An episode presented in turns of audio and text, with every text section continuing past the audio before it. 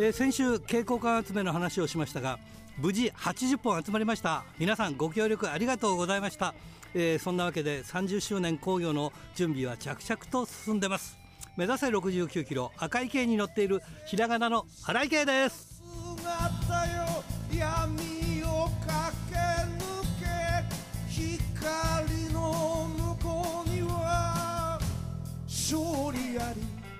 えー、しかし今回の大会はねいつもと違ってねやることがいっぱいあるんですよ。本当にあれやこれやでね頭の中がいっぱい手いっぱいです、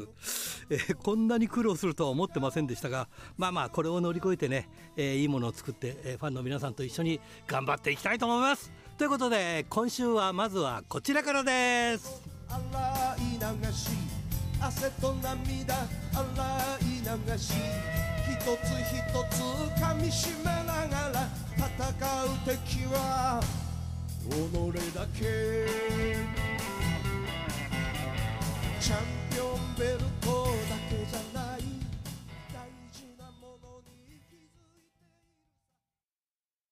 さあ今日のゲストはこの方です、えー、沢村一番さんです。こんばんは。こんばんは。お願いいたします、えー、ちょっとねいろいろこう面白い方なんで、えー、実はこれ沢村一番さんっていうのはプロレスラーではなくてすいません、プロレスラーじゃないんですよ、えー、なんですけど、プロレスラーじゃないという、はい、PPP 東京のプロモーターをやってらっしゃるということで、そうですね、まあ、プロモーターというよりか、ちょっと選手を応援させていただいて、うん、あの興行の時にワンマッチの協賛をさせていただいてとかって、そういう形であのやらせていただいてますけど。いや、この沢村さんなんかすごいこう面白い方で、そのなんかイグアスね、南米イグアスにこうパラグアイですか？に移住して、はい、で今は日本で仕事をやってらっしゃるわけですか？あのもともとその南米からあの貿易のような仕事をしたりとか、こうイベントの仕事をしてたりとか、いろいろやってたんですけれども、はい、あの2019年の、えっと、12月に日本に来まして、はい、2020年のあの3月の28日に帰る予定だったんですけど、はい、3日前にあのそのコロナの影響で空港が閉鎖になってしまいまして、はいはいはいはい、それからちょっとずっといるみたいな、もう2年ぐらいいるんですけど、そはい、その2年の間に、えー、PPP 東京のそのプロモーターをやり始めたという話ですか？そうですね、あのー新宿のプロレス版がありまして、そこに結構、はい、あのプロレスが大好きなもんですから、はいはい、日本にいる間に結構飲みに行ってるうちに、その PPP 東京の三富総帥、あの、はいはいはい、三富兜選手とこう飲み仲間になりまして、はいはい、それからいろいろちょっとうちの興行でちょっと手伝ってくれないかなみたいな、そんなに好きならみたいな、僕もまあイベント畑の仕事してたもんですから、なるほどね。それでお手伝いさせていただくようになりました。沢村さんってもともとは日本映画学校、そうですね。あの、日本映画学校の前身の横浜放送映画専門学院と言いまして、あのえー、俳優だと内村さん、そうだよね、うっちゃんとか、はい、で出川さんとか、ね、出川哲郎さんとか、はい、僕の2期の上の先輩なんですああ、そうなんですか、はい、今今村翔平さんでしたっけ？そうですね、映画監督で、まあ、お亡くなりになっちゃいましたけど、はい、今、村翔平監督門下で、はい、そうなんですね、そこで演劇やってて。そうですね、あの映画学校卒業生で、あの結成された劇団1980って、あの1980年に結成された劇団がありまして、はい、はい、そこで結構、あの当時はあの国際交流基金だとか、芸術文化振興基金とかで、あの結構あの、外国語を回るみたいなのがあったんですよね。はあはあはい、それであの南米をあの回ってるうちに、その南米の魅力にちょっとはまってしまって、それであの個人的にパラグアイに移住してしまったいやそれ言って、パラグアイに移住するっていう、はい、いやね、あのイグアスの滝ってすすごい有名なんですよね。そうですあの世界三大の滝あのアメリカ、カナダのダイアガルの滝、それからアフリカのビクトリアの滝、そしてあのブラジル、アルゼンチンのあのイグアスの滝ですね、僕の住んでるとこそうだよね、はい、僕も旅好きなんだけど、はい、南米だけは行けてないんですよね。遠いっていうのがありますよね。そうなんですよ。で、まあ今はまあどうかわかんないけど、あの本当にその一回アメリカで乗り換えて、なおかつじゃないですか。そうなんですよ、そこからまた倍かかって、ね、そうそう。行きに3日、帰りに4日かかるみたいな。そうそうそうそう。それが今やね、ヨーロッパだとね、もうなんか10時間くらいで行けるようになりますからね、フィンランドだと、そそ,、うん、そこ経由で行けば、もうもっとなんかね、いろいろっていう、えー、いやだからもう本当に大変な旅なんですけど、パラグアイまで行くなんて言ったらね。そうですよ、本当に日本から一番遠い国なんで、うん。はい、ちょっとそこからいや、この間ね、そのパラグアイの番組ちょっと見ててね、えー、あの日本の野球選手で、プロ野球の選手で、パラグアイ出身の方がね、僕、そこに住んでるんですよ、あの岡林さんってそうそうそうそうそう、はい、はい、あの元ヤクルトの、そうです、そうです、はい、そこに住まわれてるんですか？はい、今もそこにあの住んでます。イグアスイジュっていうところに。あらららら、すごい話ですね。帰れてないんですけどね。はい、すっかり今と旅の話とかそのそういう話になってますけどね。はい、もう元々プロレスがめちゃめちゃ好きで。あ、そうなんですか。はい、なんか芝居関係者とかってプロレス好きですよね。好きなんですよね。ほんでもうなんかあのー、メキシコに行ったり、せっかく旅に行ってるから、はい、ルチャリブで見たり。あなるほど。はい、ちょっとブラジルとかパラグアイとかだと、あの、はい、UFC って言って、ちょっとあの、なんでしょうね、金網の中でやるような、こう、アルティメット的なものがすごく多くて。はいはいはい。はい、なんか結構それをみんなでバーで飲みながら見たりするんですけど、自分はちょっとそういうものよりは、やっぱ、なんていうんですかね、プロレスがやっぱり好きな、ね、なるほどね、はい、あのちなみに、パラグアイっていうのは、プロレス文化ってあるんですか？あパラグアイ時代はそのないないんですけど、うんやっぱあのブラジルだとかアルゼンチンだとか、あ、ね、の特に有名なのはあのボリビアだとか、ボリビアだったら結構、はい、あのね、日本の選手もちょこちょこ来てたり。そうですよね、はい、陸東、はい、陸東郷選手が最後、ボリビアで引退するっていう話で。ね、はい、あの DDT のあのアントニオ・ホンダさんとか、何人かね、その、そうそう。方が来られたりして、そうなんですよね。はい。ああそうですか。いやでもすごいか変わってますよね。それでやっぱり2年間帰ら帰れなくても大丈夫なんですかそれ？そのいや大丈夫じゃないんですよ。うんうんうんまあでも、あのちっちゃいまあの移住地に住んでますの、ちっちゃいというか、まあ、広さは広いんですけど、ちっちゃな、まあ、人口はそんなに多くないところにいるので、はい、今、結構あの、LINE だとか、いろいろあるので、ちょっとそのビデオ通話にちょっとうちうちしてくんないみたいな、今どうなってるみたいな、こう友達に掃除してもらったりとか、いろいろ家してもらったりしてるんですけど、はい、パラグラパパラグアイでは何をやってらっしゃるんですか？えっと、もともとは、あの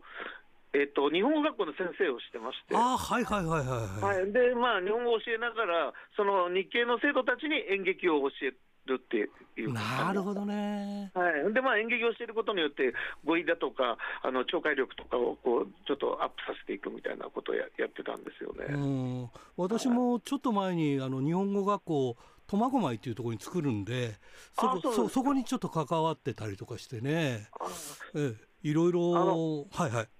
パラグアイってあのすごく北海道の人たちが多いんですよ。あ、そうなんですか。はい、あのやっぱ農家やられてる人たちが多いので、北海道、岩手、それから高知だとかこう農業やられてる人たちが結構移住されてて、北海道の人たちすごくいらっしゃいますね。ああ、なるほどね。いやでもだからそういう意味でインターナショナルになりましたね。そうですね。本当にやっぱりこう時代がね、やっぱりこう、うん、僕らが子供の頃みたいなと全然違うので、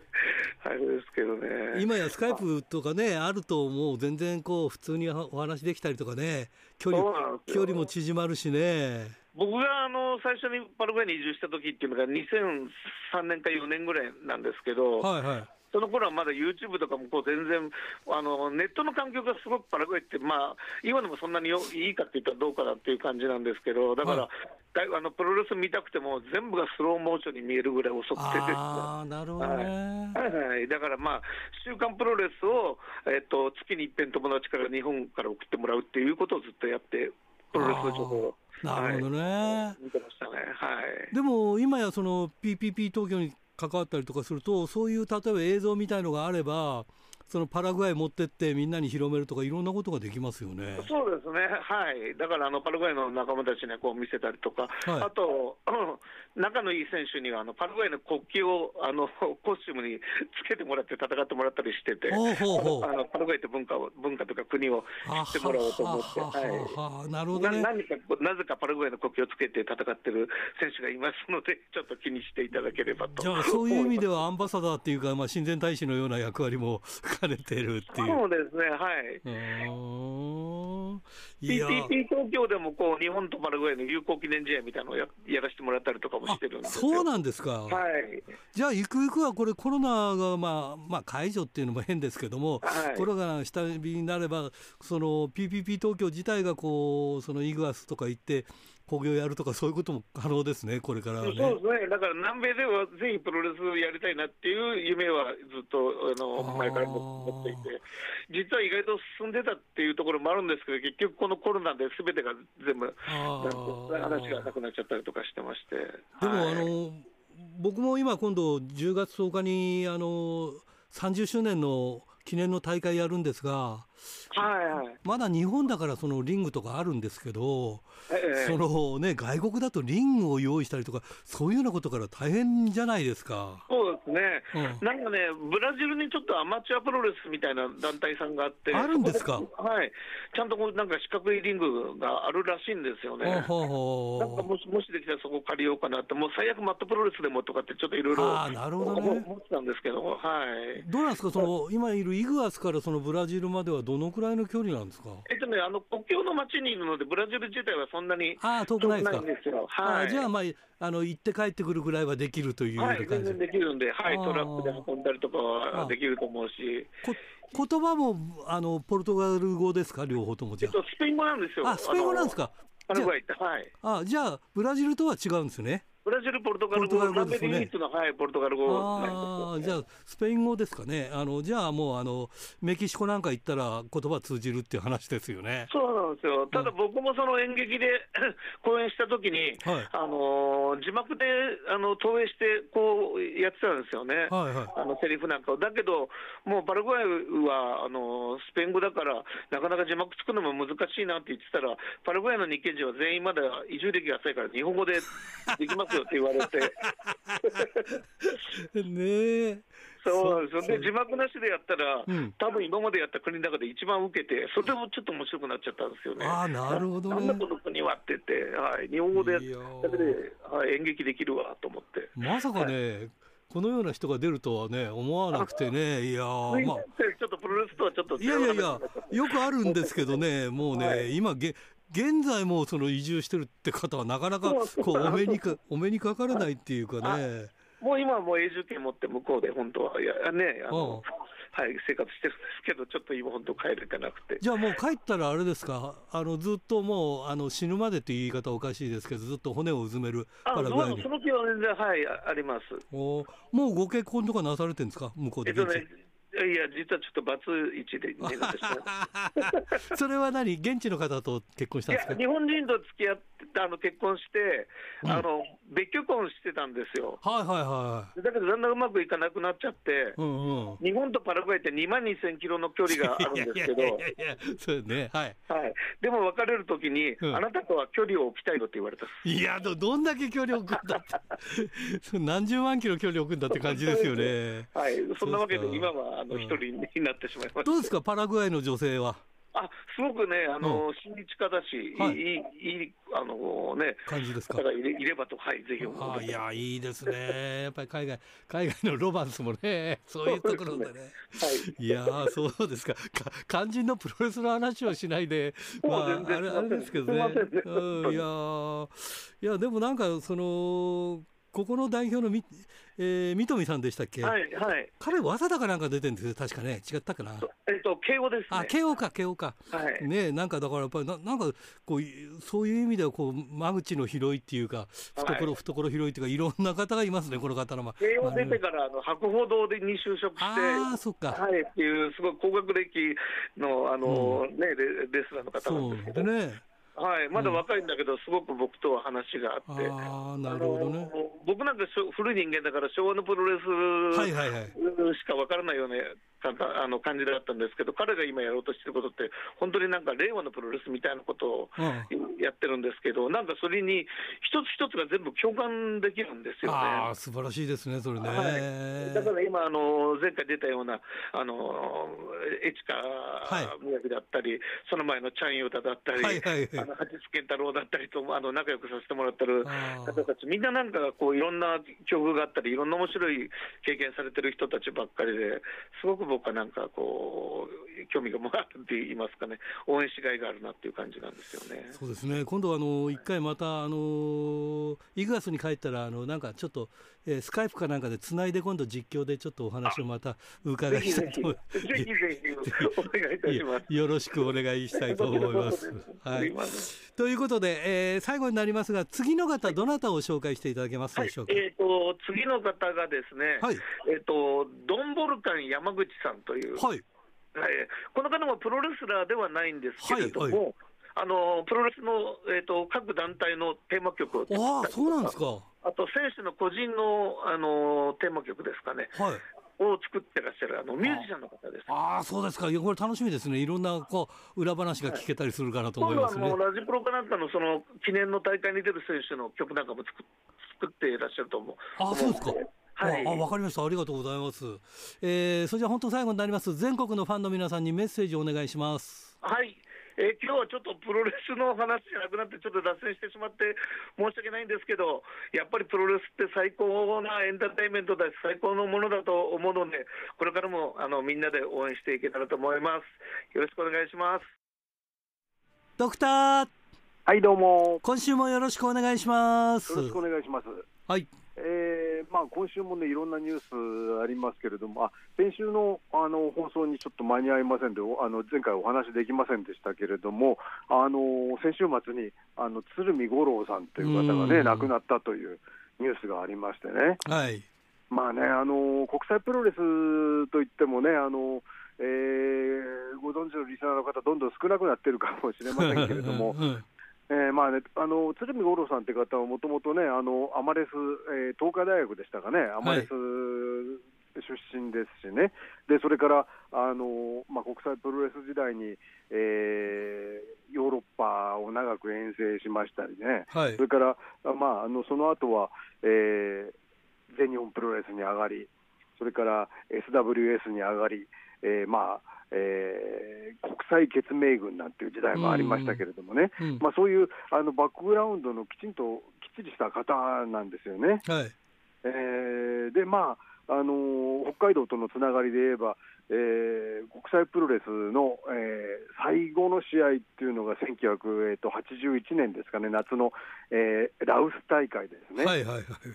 あのその大会の、えーと、一番最後、国際プロレス一番最後の試合っていうのが、えー、金網デスマッチで、えー、鶴見五郎対テリー・ギブスという試合だったといいますからね、うんうん、まあ、本当に、まあ、文字通り国際の、えー、最後の最後を、えー、見とったというような、ね、方だと思うんですけれども。はい。えーまあ、それで、えーまあ、だけど、われわれにとって言いますとですね、あの国際プロレス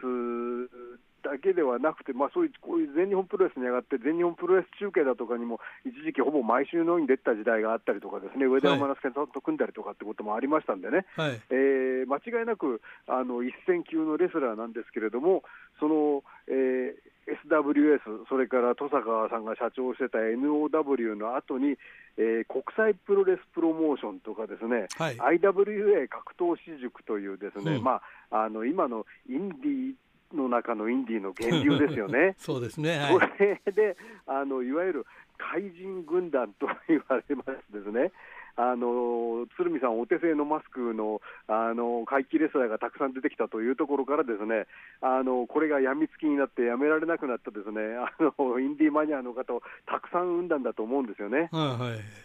あのえーと力道山メモリアル大会というね、あのいろんな団体が集まってね、あのまあえー、力道山 OB 会というところが主催して、横浜アリーナでした大会がありまして、ですね、はいはい、その時第一試合にあの国際プロレスプロモーションが出たんですけれども、えー、マミー、えー、とブラックマミーじゃなくてホワイトマミーだったと記憶してるんですけども、コーナーからですね、はい、コーナーからヘッドバットをしたらですねあの失神してしまって動けなくなったと、うんうん、それを見てあの長州さんが非常に怒ったというようなね話もありましたんでね、はいまあ、いろいろ伝説のプロモーションですけれども、この、えー、国際プロレスプロモーションというところが、じゃない、IWA 格闘士塾の方が先なんですね、うん、ここがあの本当の源流ですので、あの高木三四郎現大社長もですね、はい、あの入門先は IWA 格闘士塾なんですよね。あはいはいはい。まあ、それからあとはあの今回亡くなったことはあの佐々木隆さんの通じて発表されたんですね、はい、あの佐々木隆さんはその鶴見五郎スポーツジムというね、あの湘南のジムに通ってらしたところから、まあ、プロレスラーになる、えー、第一歩が開けたということでね、うん、まああのまあ、いわば鶴見さんの、えー、一番弟子というようなね、あの意味合いもあるとあったと思いますんでね、はい、まあ、あのそういう意味では、ですね、まあ、あの高木三四郎大社長、それから、えーそれから佐々木隆さん、それから、えー、あれですね、あの佐野直選手も、一応、鶴見さんの弟子ということになってますんでね。はいはいえー、ですから、まあ、プロレス界にいろんなあの人材を輩出した というジムではあると思うんですよね。ねえーまあ、だからね、そういう方が、まあ、まだ73歳だったんでね。ねえーまあね、この本当に国際プロレスプロモーションというのも結局最終的にこう自然消滅する形になってしまったんですけれども、うん、あの2004年だそうなんですけれども、はい、あの鶴見青果市場だとかで大会をしてたんですけれどもね、はい、これがいつの間にか消滅してしまった原因というのは、あの2004年というのはあのトラックのディーゼル規制というものがね、はあはあ、あのディーゼルエンジンの車はあの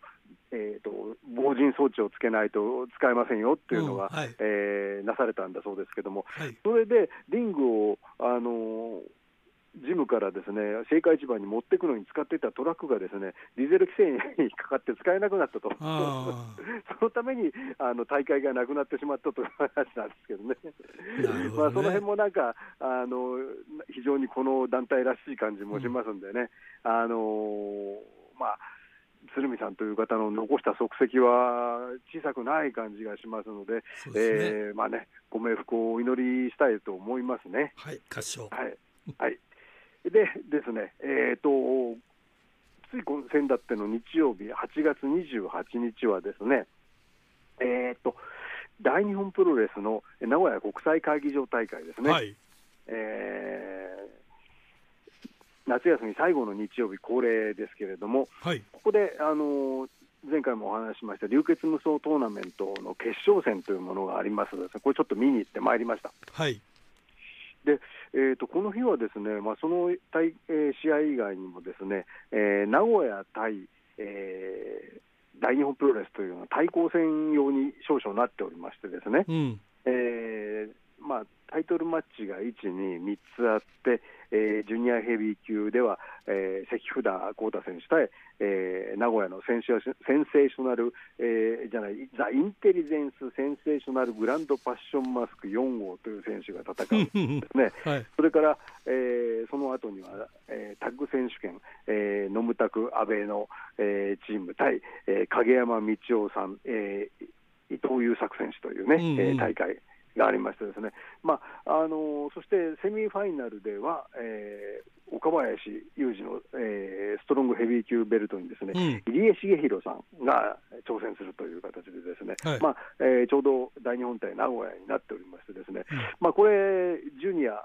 タッグとですね、えー、まあこれ、えー、やっぱりその今のあのそれぞれのチームの力から見ても、えー、ちょっとなかなか名古屋勢厳しいなと思っておりましてですね、はい、まあところがですねセミはひょっとしたらこれはそうするとあの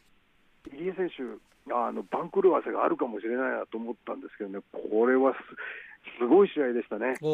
えーとですねまああの岡林選手はいつも通りですねもう真っ向勝負でガンガンガンガンいくわけなんですけれども、はい、そこにですね入江選手がですね、えー、ねちっこくですねチキンウィングフェイスロックですとかですね必要なスリーパーだとかで迫っていきましてですね、はい、それで、えー、スタミナが切れかけたところにですねあの入江選手独特の、えー、回転しながらこう頭からぶつかっていくですね、えー、アタックがあったりなんかしましてですねこれ、はい、あのあわや岡林、えー、スリーパーで、えー、ノックアウトかというようなシーンも見られたんですけれども、うん、最後は、えー、ゴーレムスプラッシュからの体固めで、うん、えー、岡林雄二防衛ということになりました、うん、22分を上回る試合ということすごいですね。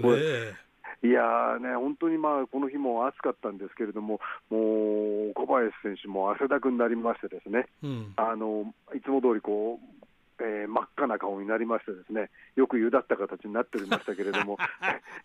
ゆで林と言われておりますけれどもね。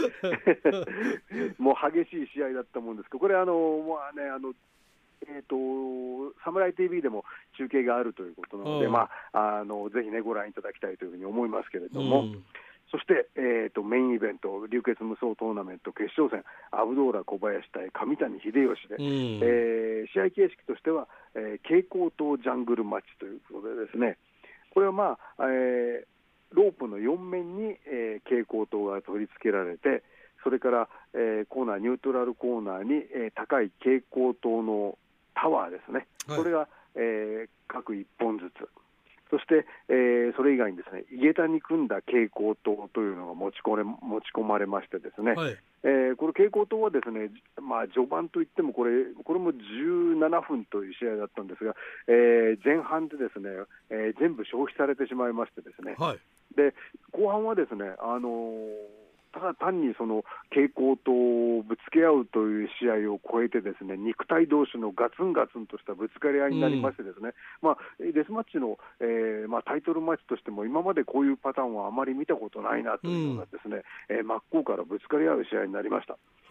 でまあ、ですからね、あのやっぱり、えー、上谷選手、今までとはその違うパターンの試合を見せようとしてたんだと思うんですけれども、はい、最後は、えーまあ、小林選手もですね、えー、ラリアットを3、えー、何発だったかなり、えー、出しましてですね、はい、えー、対抗しましたけれども、最終的には、えー、バックドロップからのラリアットだったかと思いますね。うんうん、えー、上谷秀吉選手がえー、初代じゃない、ごめんなさい、あ新たな、えーえー、チャンピオンになったという形ですね。うん、すごいですね。はいまあ、これ、あのやっぱり小林、まあ、この試合形式だと小林有利かという、ね、こともありましたけれども、うん、まあ、今回はその試合内容としてもですねあの非常に、えー、納得のいくような、ネット上でもですね今日はメインセミすごかったというふうに書いてる人が何人もいましたんで、ですねあのなかなかその、えー、大きい会場ではありましたけれども、迫力は伝わったと思います。うん、だからえー、そして、えー、はい、小林そして、えーと、勝った後にですね、えーマイ、マイクを持ちまして、小林さん、僕はこの明るさで、えー、大日本プロレスを引っ張っていきます。行くぞ、大日本プロレス、555だね。って、まあ、これはや、流行らせようとしてるんです、あの今一つ流行ってないところが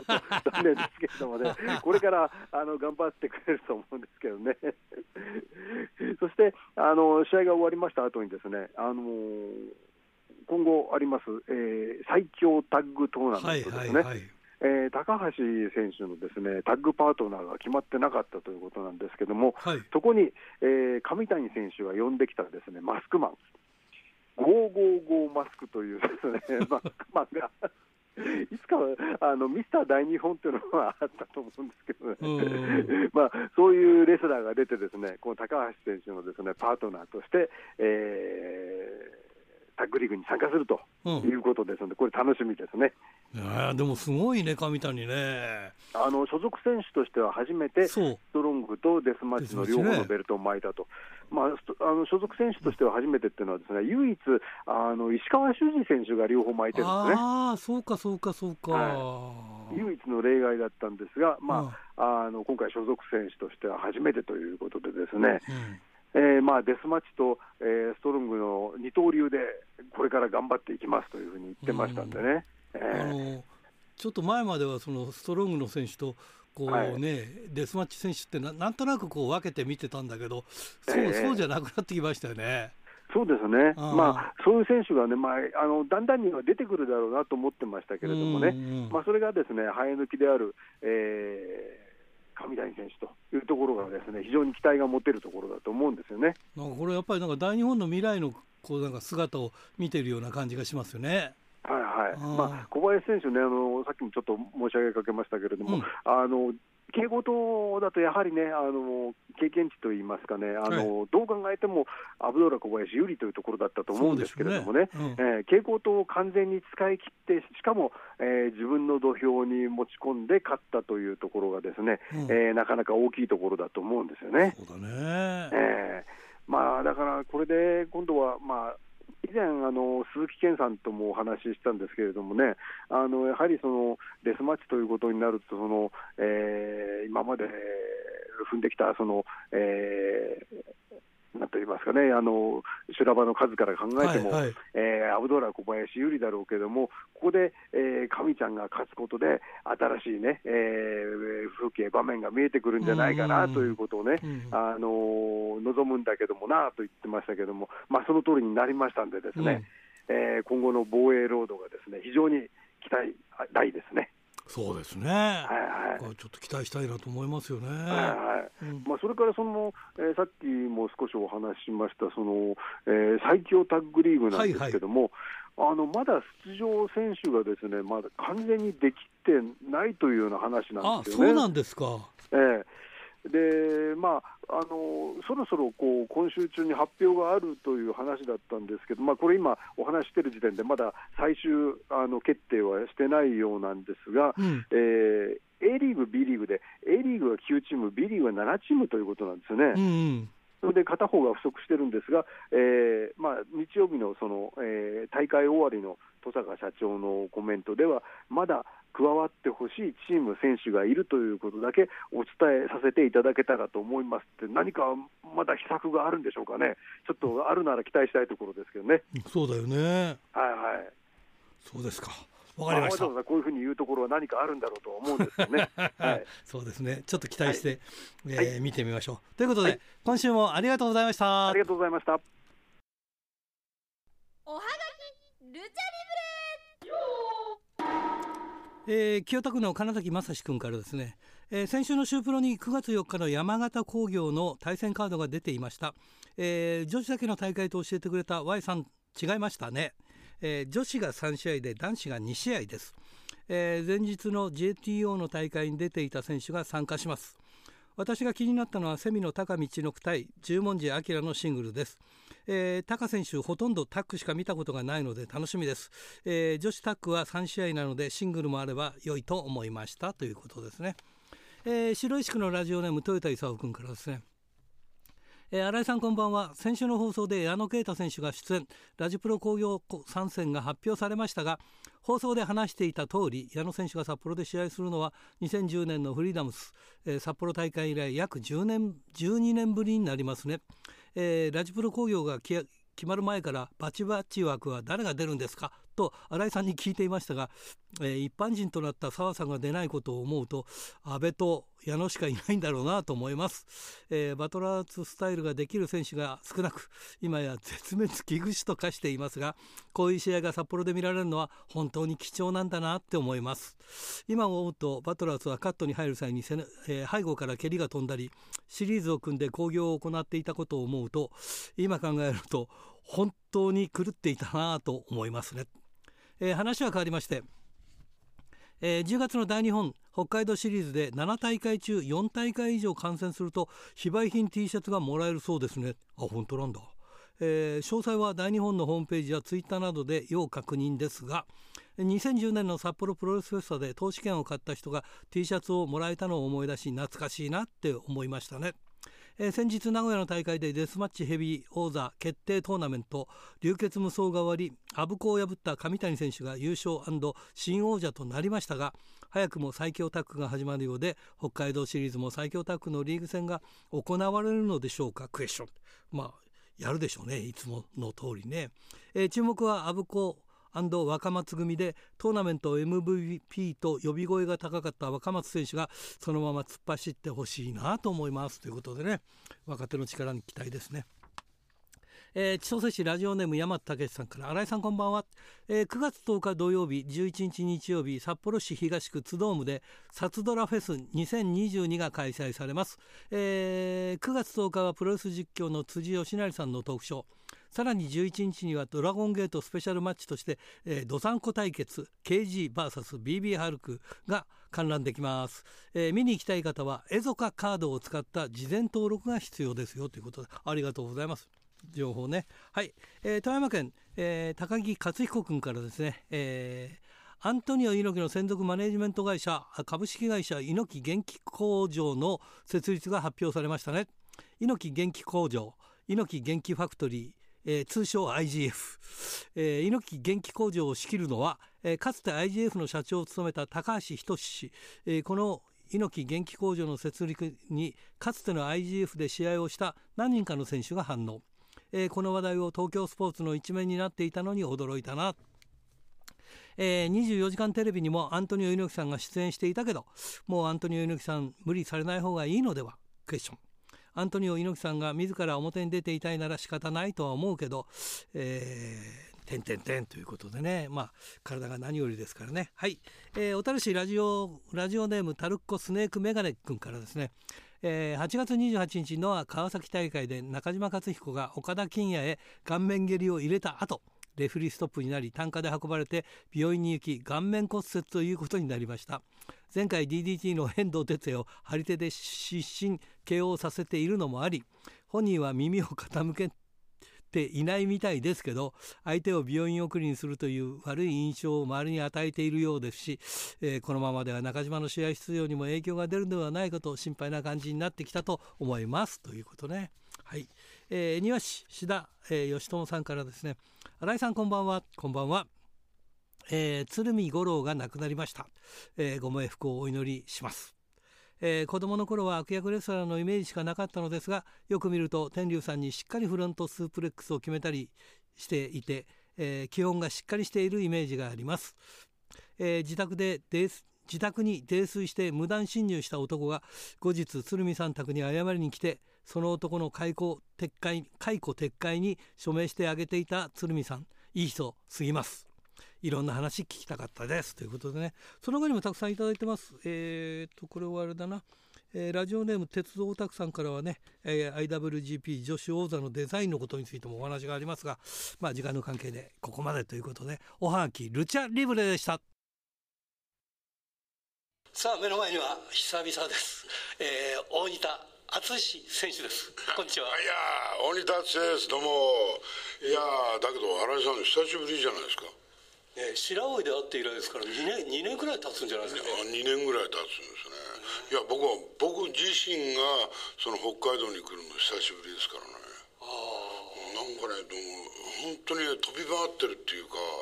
ニューヨークにいたかと思ったらここにいるし北海道にいるしで九州にいたり東京にいたりはい。だけどあの久々ですね。あの昨日ですね。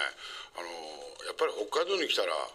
海産物だと思ったんだけどやっぱりあのジンギスカンっていうか ジンギスカンのしゃぶしゃぶ今日の夜はジンギスカンなんですけど、うん、しゃぶしゃぶ食べたらですねもうなんか前にねめちゃめちゃ食うやつがいてそいつは30人前ぐらい食うからしょうがない負けちゃいけないと思って25人前ぐらい食べたんですよ。そしたら具合悪くなってなんか、うん、ダメですねこうなんていうのかな食べ物っていうのはライバル意識があって、はいまあ、プロレスだってライバル意識あるんだけど何のスポーツでもそうなんだけどやっぱこう負けちゃいけないって思うんですね不思議なことに。はい、ということであの久々にですねあの電流爆破をですねあの北海道で開催します。ということでね、はい、えーと、旭川と当別町ということで。はいあの札幌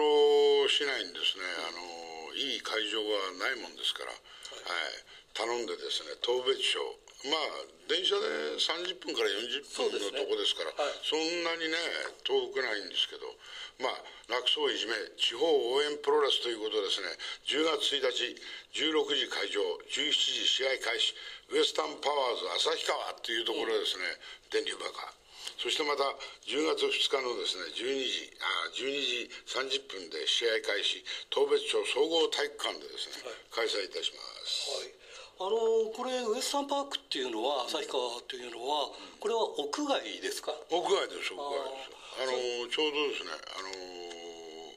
ちょうどウエスタンパークさんが協力的でそこをちょっとイベント広場みたいにして作ろうじゃないかキッチンカーが出たりですね、お祭りみたいにしようじゃないかということで、はい、なんとですね今回ですね根室プロレスからですねアンドレア・ジャイアント・パンダが登場するんですよ。すね、はい。それで僕が戦おうかなと思って、2連戦ともですね、アンドレア・ジャイアント・パンダと戦いますんで、ぜひですね、はい。してね、多分ね、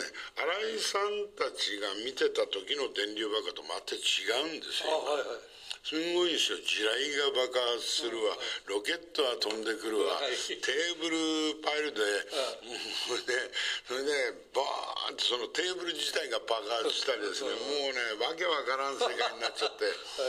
だけどね僕ね思うんですけどエンターテインメントっていうのは、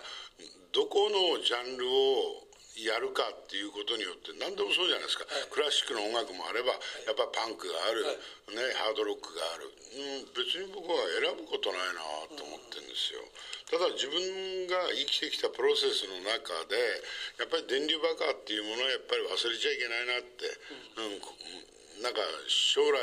ね、映像とかいろんなもので残そうかなって。この間もアメリカ行ってきたんですよ。いやそうなんか ECW アリーナに出たっていうんでね。はい。まあ、この間も、もう、もう4、5回行ってますね、最近。最近しょっちゅう呼ばれるんですけど、あのね、アメリカの良さっていうのは、アメリカっていうのは、なんだろうな、歴史に対してちゃんとリスペクトする、尊敬するみたいなとこあって、だからあ、デスマッチのレジェンドということで呼ばれるんですよね。はい、だから、いわゆるジャジャドスタイルでやれるということですね。うん、そうですね。はい。タバコ吸って、入場して、はい、あのデスマッチファイターに関してはレスラーに関してはその海外ってすごくリスペクトしてくれますよねそうですね、うん、だからねその強い弱いだけじゃなくて、その技をちゃんと、うん、その僕2メートルぐらいからこの間もテーブルに落とされたんですけど、はい、そういうところのをちゃんと見るんですね。勝ち負けじゃないんですね、やっぱりやっぱりどれだけ耐えるかどれだけ我慢するかどれだけそのなんていうのかな一生懸命バンプっていうんですけど、受け身を取るかっていうところをちゃんと評価しますね。ほいでまあ翌日ニューヨークで、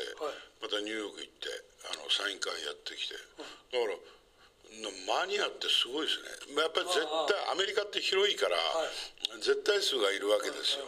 絶対数の中でやっぱりこうデスマッチ好きなやつ、うん、またね俺のグッズを持ってるやつがいるんですよ たくさん。お前どこでそれ買ったんだよって思うような、うん、だからある種ねそのありがたいというか、うん、やってきた歴史をちゃんと認めてくれるっていう部分では僕はアメリカっていうのはすごいな。先ほどそのデスマッチの変遷じゃないですけど、いろいろ電流爆破が変わってるっていうんで、まあ、僕もあのよく映像は見させてねお金出してちゃんと見てますから、で鶴見見たり大阪見たりしてたのでいやあの煙の量がすごくてねな中身試合見えなかった。試合見えないね。そうそう。アメリカからあのコンプレン、文句が来ました。見えねえじゃねえかみたいな。あとあの野外だからこう暗くなってくると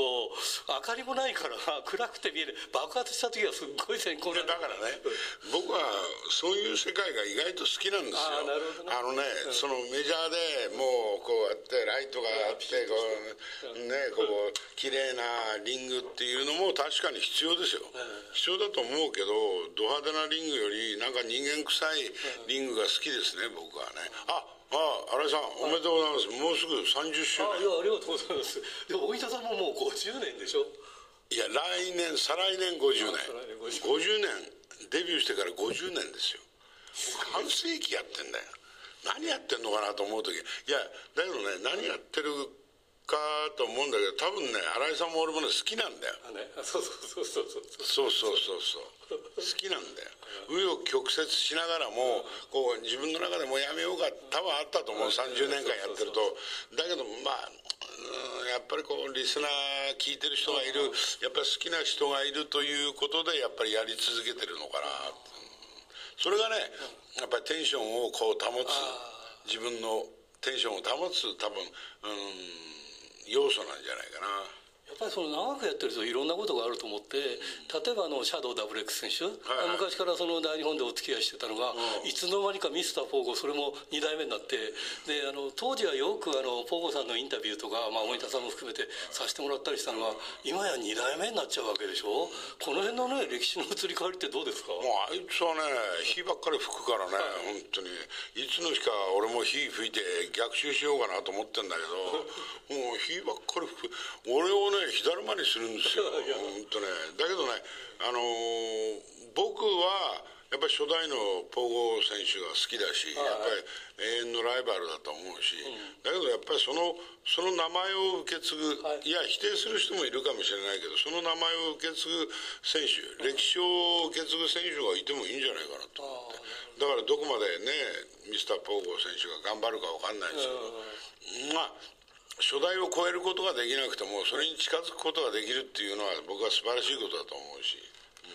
この間ねちょっと笑い話で大分選手ファイヤーファイヤーって言うからねイメージとして大分選手がファイヤーを吹いてるのかという話をしたらリスナーがみんな違うよって大分さんはファイヤーを吹かれる側。だいやいやいや。いやそれにね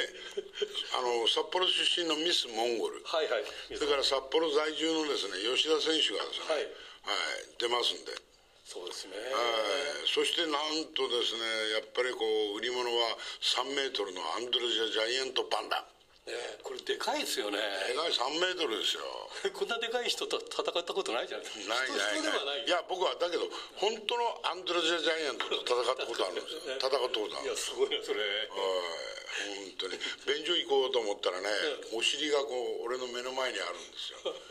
こんな人と俺は戦うのかって、うんまあ今となってはいい思い出ですわね。いやいや思い出ですよ、本当に。さあもう長年やってくるといろんなことがあって、は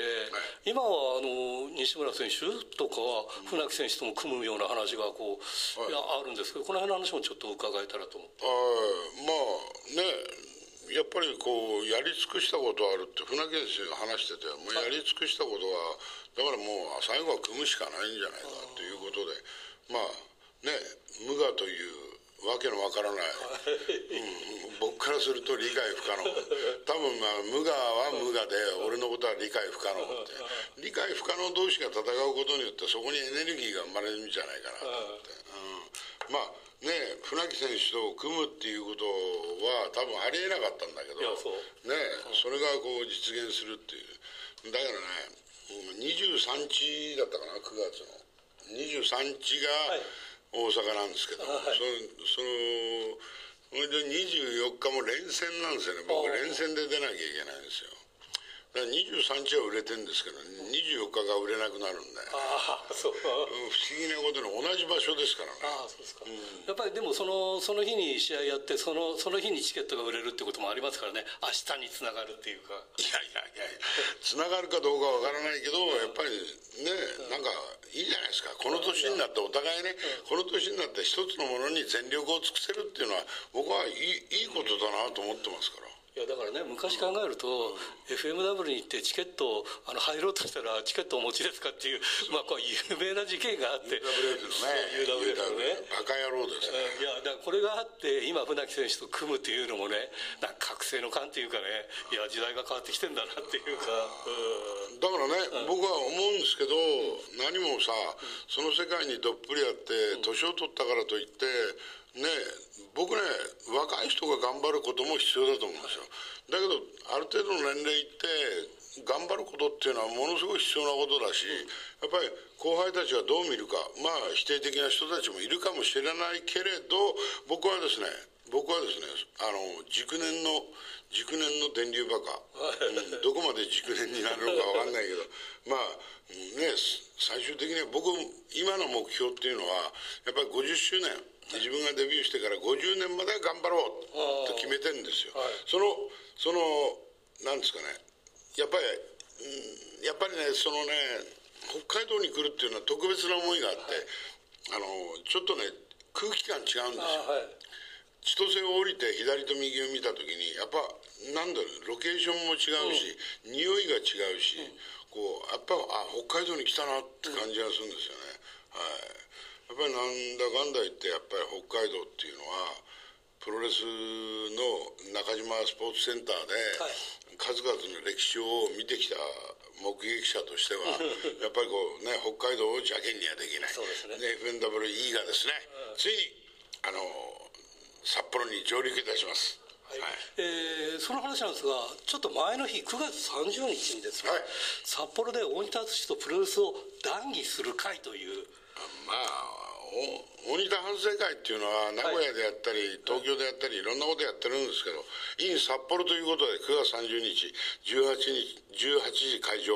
にあの18時30分開始ということですね。はい、はい、本人反省してないんですよ、ね、大反省会っていう名ばかりで。いやいや反省してるっていうか、はい、やっぱり突っ込まれるじゃないですか、はい、ファンに。こう自然の流れの中でプロレスの Q&A じゃないけど、いろんなことを答えていこうじゃないかということでですね。もうやってるもんですからね。まあ